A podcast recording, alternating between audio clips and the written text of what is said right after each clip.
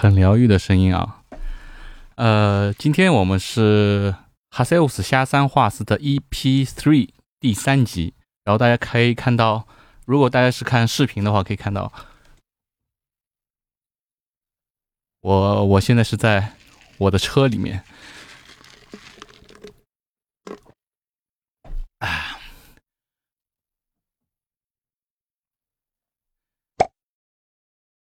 好，我们一样先来点音乐。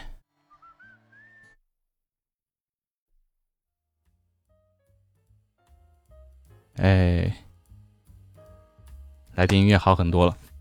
然后我其实不太喜欢循规蹈矩啊，然后一成不变，所以我的视频里面经常会做一些新的东西。我现在就在我自己的车里面给大家录，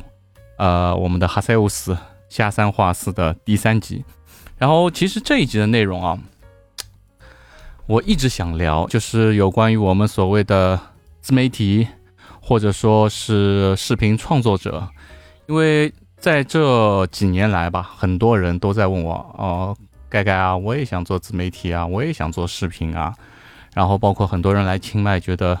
呃，我好像没有什么其他的事可以做，哎，那我也想做做一下视频，但是近几年大家可以看到啊。呃，疫疫情之后，清迈的自媒体啊、视频创作者啊，哗一下子都起来了。然后，呃，最热的应该就是在去年吧，然后一直到今年，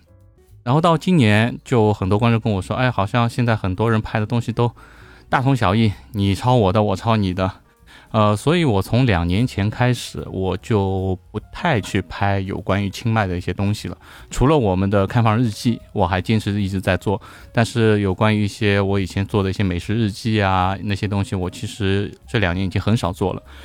呃，为什么会想说到这个话题？其实就是有关于前两个月吧，啊，有 YouTube 上面有踢爆一些事情，就是。啊，有人在我们国内的平台吧，他打一个就是信息差，他把很多台湾知名的 YouTuber 的呃点击量特别高的内容，然后去复刻。这这里所说的复刻，不是说呃纯粹一个山寨啊，或者说抄袭啊，它是真正的复刻。什么意思？就是连着装、连台词、连场景一模一样，一字不差的。翻拍一遍，所以引起了很多台湾的一些 YouTube 的一些啊不满吧。然后由此我就想聊一下，其实呃近几年自媒体行业啊，应该算是近十来年吧，自媒体行业一下子很蓬勃起来，我觉得这是好事。就像我看那个共享单车一样，共享单车它其实是一个很好的一个创意，很好的一个东西。但是做着做着做着就变成了一个资本的博弈啊，或者说，呃，后后期来说就根本不是说朝着共享的方面去发展了，就纯粹是一个呃资本的游戏而已。所以后面造成了很多共享单车的泛滥啊这些问题。嗯，我觉得很多挺好的创意做到后面就变得。先是商业化，商业化到后面就变成了烂，知道吗？就像我觉得自媒体也是，包括我们说视频创作者，这是一个非常好的一个一个东西，或者说一个时代吧，就是人人可以发表自己的意见。但是，嗯，做着做着就变成了一个敛财的工具了，明白？就是很多人，比如说。啊，我为了流量，然后可以不择手段，可以信口开河，甚至于可以编造一些谎言。所以，我们现在啊，说一些 fake news 啊，包括现在有很多那种内容农场，对吧？有很多就是老年人特别相信啊，惊天大消息刚刚发生的，就在刚刚那些东西。其实，我觉得这些东西还不如没有自媒体。那我还看不到那些哦。误导别人的一些消息，对吧？那我们以前看一些报纸啊，什么，至少那些真正的媒体人，就是职业媒体人，他们有一个职业操守，呃，他们有一个职业底线，对吧？但现在一旦开放了以后，嗯，我觉得话分两面说吧。的确有很多很好的一些呃视频创作者，他有自己的风格，他有自己的想法，他有自己的 idea。在这方面来说啊，我觉得其他的一些地区或者国家，他们的 YouTube 界发展的就非常好，他们会以抄袭或山寨为耻，当然他们也会有那些抄袭啊或者山寨的一些事情，就是全世界各地都避免不了这件事。但是至少我不会以此为荣。但是我现在发现，我也跟某一些某一些 YouTuber 聊过，然后他们觉得。哎，我以前拍过的东西可以拿出来再拍啊，然后别人拍的流量高了，我拿过来直接用自己的话再说一遍，他不会觉得引以为耻，反而觉得哎我很聪明，我可以直接借鉴别人高流量的东西，然后拿为己用，然后觉得呃这是我很聪明的一种一种表现，所以我当初聊的时候，我就觉会觉得，就是怎么还会引以为豪就。当着我的面会这样说，所以说这可能就是一个个人的价值观和认知不一样吧。所以我觉得，如果说呃有些人想做想做自媒体啊，或者说视频创作者，哪怕文字的自媒体也好，哦，我觉得文字的自媒体相对来说视频的话要好很多，因为。它有很多，因为文字识别很容易嘛，它有很多版权的问题啊，就是包括我们的公众号的文章，它有那种原创，然后识别你里面有抄袭的话，它就不给你原创。我觉得这个会比较好识别一点，但视频来说的话，可能更难一些。所以说现在视频的一些。山寨啊，或者说复刻的情况就特别多。大家可以看某短短视频平台，就同样的话术，你一搜会有很多很多成千上万，只是用不同的人嘴说出来而已。所以我觉得，可能很多人会觉得这是一个一个捷径，一个敛财的一个工具。嗯，可能每个人的每个人的想法不一样吧，我也不能一概而论。但是对于我来说，我觉得。这不是一个好现象，就像，嗯，很多人说想想做视频行业，我就跟他说，就是你是想由此去赚钱，还是说，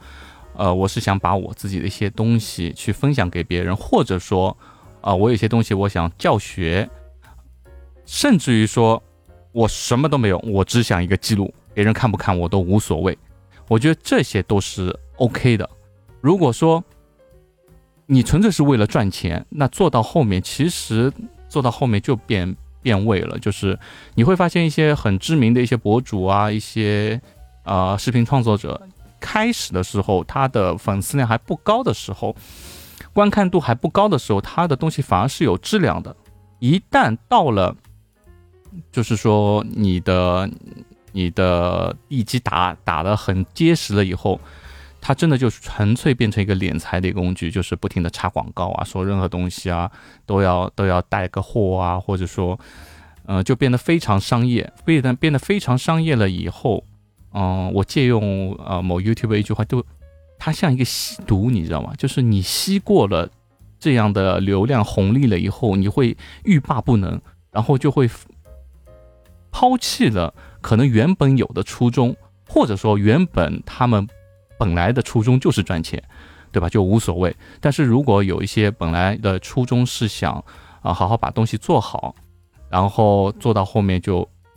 抵抗不了金钱的诱惑，就变味了。我发现有很多，所以一开始我会关注那些啊视频创作者，到做最后我就直接取关了，就是说已经变得特别特别商业了，我就觉得嗯很没意思。所以说，我觉得如果大家。有这个愿望想做视频行业的话，我觉得特别好。嗯，其实早在早在我在拍清迈视频的前几年，一八一九年的时候，那时候没有人拍清迈的生活视频啊，因为我在网上也搜嘛，因为我刚来，所以我就做了这件事情。然后一直到了疫情爆发二零年的时候，很多人就是说没有生计了，然后可能做一些。民宿的啊，或者卖乳胶枕的啊，或者说做旅游的，啊，哎，都来了视频行业。当初我还觉得哎挺不错的，因为我希望就是说，呃，清迈有更多的视频创作者，然后我们有不同的领域，然后去可以互动。就像我前段时间我在我在我的朋友圈里面推了一个我们上海的一个博主，就是刚来清迈的，然后他就专门玩玩枪的。哎，我觉得这个特别好，就是有自己个人的一个标签、一个特色。虽然说他的点击量不高，但是说他的，因为我只是看他的视频号啊，但是他的内容我觉得哎就就特别好，所以我会给大家一个推荐。然后你会发现有很多的这种啊，我们就拿清迈来说吧，就都是啊别人拍什么你也拍什么，所以我就觉得。一开始我还觉得挺开心的，到后期我就觉得哦，好像好像没什么意思。所以说近两年我就不停的在更新，在变化我们的视频的风格，不停在尝试吧。有做 podcast，然后我也有尝试着自己去吉他编曲啊，然后去去学习一些那个 Logic Pro 的一些嗯关于音频方面的问题。我觉得如果作为一个视频创作者吧。我不太喜欢用什么大 V 呀，或者说啊自媒体啊，有些人自称自己自媒体大鳄啊，什么第一网红啊，其实我们就是一个视频创作者，我觉得这个词汇比较贴切一点，也也称不上什么网红吧，所以我也很少说我的粉丝啊什么，因为我也不看我自己的粉丝量，我也不看留言，就是我一直在说这件话，我不去看留言，我也不去看我的粉丝量、点击量啊这些，我就。发完以后，往上一发，啊，就大家愿意看的那就看，如果不愿意看的那就也就无所谓，因为我也没指望的靠这个赚钱。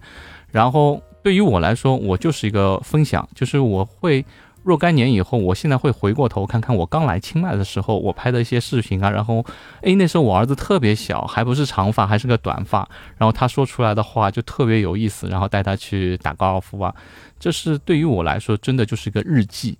知道吗？所以我会称之为什么看房日记呀，啊，美食日记呀。对于我来说，整个视频就是一个日记。如果大家抱有这样的心态来说的话，可能你能做的时间更长久一点。如果说我纯粹是抱着一个流量的心态，可能我的内容就会更偏激一点，甚至于做到后面，我觉得流量不好，像我这样流量不高的，我可能可能就放弃了，我就不做了。就是我会找一个更赚钱的一个行业，嗯，所以我觉得吧，就是大家把做这个行业的一个心态给调整好。我其实做过很多行业啊，我有做过纹身，有做过皮具，有做过一些复古的摩托车的改装件。那呃，我以前是做一些产品的。但是做到后面就有点心灰意冷。大家都知道，就是我们做一些手工的一些摩托车把手，其实我们是找一些老师傅做手工做，做完以后，然后一根一个样子把手，我们会报废五到十根出样，然后不对角度不对重新做。但我们一旦出了品了以后，马上就会有很多的山寨出来，就是我们可能研究做一个东西要两三个月，他们复刻特别快，然后一做就是几万根。就，所以后面我做做产品这些东西有点心灰意冷了。后面我就去做做那个皮具啊，手工的一些东西。但其实每个行业做到后面都会回到了一个，嗯，我刚才说的，到商业到泛滥。所以有时候就是做很多东西，你就会特别失望吧。嗯，包括。除非就是说我我发现啊，有一个东西就是它不会泛滥，就是说它不赚钱的东西，你明白吗？就像我们以前做做纹身一样，呃，做到后面其实就变成很多网红的女孩子啊，啊，学一个月啊，然后就是啊，长得漂亮一点的，他们会会会啊，怎么说呢？生意会特别好一点。一些老师傅可能就会也做到后期，其实以招收学生为主了吧。但是如果说你像我们后期呃自己去学那种日本的日式的 tabori，就是那种哦手针手刺的那种，那种其实真的不赚钱，而且很累。哎，这个东西就不会泛滥，然后就学的人会很少，觉得这个东西很累，做的又慢，然后又赚不了钱，这个东西就会很少有人去做，呃就不会泛滥。一旦一个东西它比较容易赚钱了以后啊，我觉得就 就会很泛滥，然后。我还想说一个一个现象啊，因为我我我在国外嘛，我也会看一些其他国，因为我不看在泰华人的视频，一个是我怕我自己潜意潜意识里面会去。啊，看到别人的东西，然后就潜意识里面就会抄袭，所以我这三年我从来不看在台华人的视频，也不是说有多多高傲吧，就是哪怕我视频里面拍过一些东西，别人拍过，那我只能说，呃，纯属巧合，因为我不是故意说抄袭的，但是大家可能可以从我的视频里面看得出，就是我要说的东西都是我自己自己的一些东西，我也不会去迎合谁，但是现在有一个。有一个很不好的现象，特别在在国外或者说海外，很多博主就为了迎合迎合某一某一群的观众吧，他会编造，他会呃误导很多国内的观众，就是说他为了迎合他们去编造一些他们想听的话，他们愿意听的话，但这些并不是事实，你知道吗？然后纯粹就是为了流量。所以说我对于这种，就是我之前说的那种山寨 copy 啊那些啊，我觉得还好。但是我对于这种误导别人的那些人，我就觉得我非常非常的，一个是气愤，一个是唾弃，特别唾弃，你知道吗？一个是你会让一些不知情的人误认为他们不知道的东西是你说的这样，但其实事实上不是这样。另外一个。就是说，你会让国外的人，就是在地的当地人，你比如说我们在泰国，泰国有很多的，呃，不说华人吧，就说一些华裔或者说泰国人，他们听得懂中文。你别以为他们傻，听不懂中文，泰国人很多都听得懂中文。你说什么，大家都知道。就像现在有一个什么大翻译运动啊那些，你现在互联网这样，你说任何话，大家都会知道。所以说我们现在出去。我跟泰国人就我都不太愿意说哦，我做视频的，我可能就啊，我在这边生活了，因为很多泰国人一听到我碰到过好几次，听到啊做视频的啊，就那种好像本来挺热情的，因为大家知道泰国人很热情嘛，一听到你做视频就感觉你是和那伙人在一起的。后来时间长了聊了，时间长了大家都知道哦，呃，我们是不同的不同的做视频的人。因为有些泰国人也会把那些话反复述给我听啊，就说他们就觉得特别气愤，就是同样一样，就像我在上海，你一个一个外来的人，呃，住在上海，然后又不停在骂上海人，不停在说上海怎么不好，这些这这些话，然后看不起上海人，在地的上海人肯定会不开心，对吧？但是如果说你是一个啊，同样是外来的，但是哎，你觉得我我热爱上海，我喜欢上海，然后融入这个城市文化的话，我觉得我们就是海纳百川，就是各种各样的人都都会包纳，因为上海本来就是一个算是一个移民城市吧，就是往上翻三代都不是上海人。其实同样道理可以印证，就世界各地的一个一个生活状态吧。所以我觉得大家不要为了眼前的一些小利。然后去破坏了，啊，算是市场也好，或者说破坏了，呃，华人在其他国家的一个形象，你知道吗？因为很多华人在国外努力的去塑造华人正面的一个形象。我我我看到很多，我看到很多就是啊，在在日本也好的，在在美国、加拿大各方面各个地方的人都好，有很多华人都在塑造一个正面的华人形象。但是我也见到有很多的这种害群之马，所以说我觉得大家有则改之，无则加勉吧，对吧？如果说呃你真的觉得没有没有太多的东西素材的话，我觉得可以自己去学习一下，或者说去去去创意，因为呃在我一直看台湾的一些 YouTuber 嘛，然后台湾 YouTuber 就是他们为了素材，真的就是说。绞尽脑汁，每天晚上睡觉的时候都在想怎么去创新素材啊，那些东西啊。哦，我觉得这是一个正面的、良性的一个发展。如果说每天我不需要去想，我只要去翻一下，呃，别人拍过的一些东西，然后拉个 list 出来，哪个流量最高，啪换一张嘴，我再说一遍的话，呃，我觉得这不是聪明，这真的不是聪明，这是一个你自以为聪明。但是对于你真正作为创作者来说的话，很多人会去唾弃的一种行为，你知道吗？所以说我们尽量不要去做这样的事情吧。我觉得虽然说现在现在这种自媒体行业啊，或者说视频创作者行业啊啊，非常的开放了。但是我觉得，如果说你要定义为自己是一个自媒体，或者说呃，有些人说我是一个啊网红，那你就要承担自媒体或者说网红的一个一个社会责任。你你想做一个公众人物，对吧？你想作为一个。一个大 V 也好，非常有名的明星也好，那你就要有一个社会责任，你就不能信口开河。我是觉得，像以前的媒体从业行业啊，像以前那些媒体从业人员，他们都会有一个行业准则，对吧？但是现在一旦开放了以后，你也很难去定一个行业准则，因为很多人说啊，我我我不是行业里人，我也不是 YouTube，我也不是自媒体，我就是想说一些。那你也没法去让他去考一个证吧？哎，我觉得考个证，对，如果有行业规范的话，我觉得更好。就是说，比如说一些大 V 啊，那些认证啊，它是有一个一个行业认证的话，但是如果做到行业认证的话，我感觉又会变味了，又会变成那种大家明白。其实前段时间啊，我在看的一个频道，就啊。好奇五先生，可以大家去看一下，因为我因为我觉得很多人可能都会看过好奇五先生，他就报过一个抄袭的一个事情，就是说有某一个频道，哎，那个频道我不说了，我觉得那个频道我不推荐大家去看，甚至于我觉得如果大家看的话可以取消，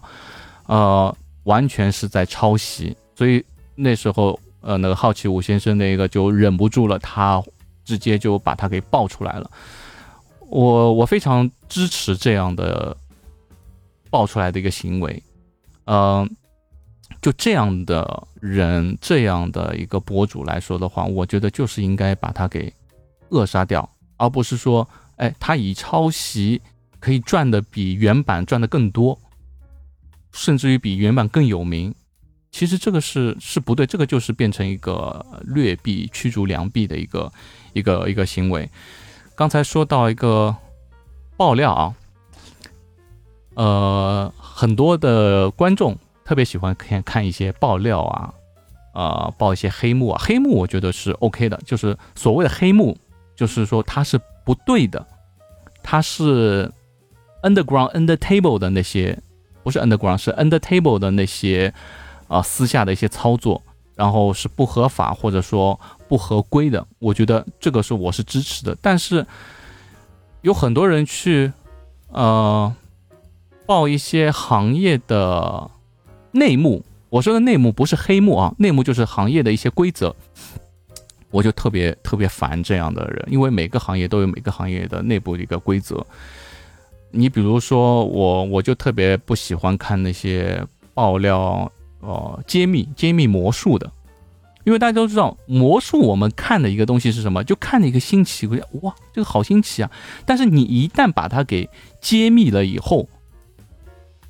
一下子你会觉得，你看过揭秘视频的人就会知道，揭秘了以后你就觉得，哇，这个东西怎么那么那么低级，那么不好玩？就是这样一个东西，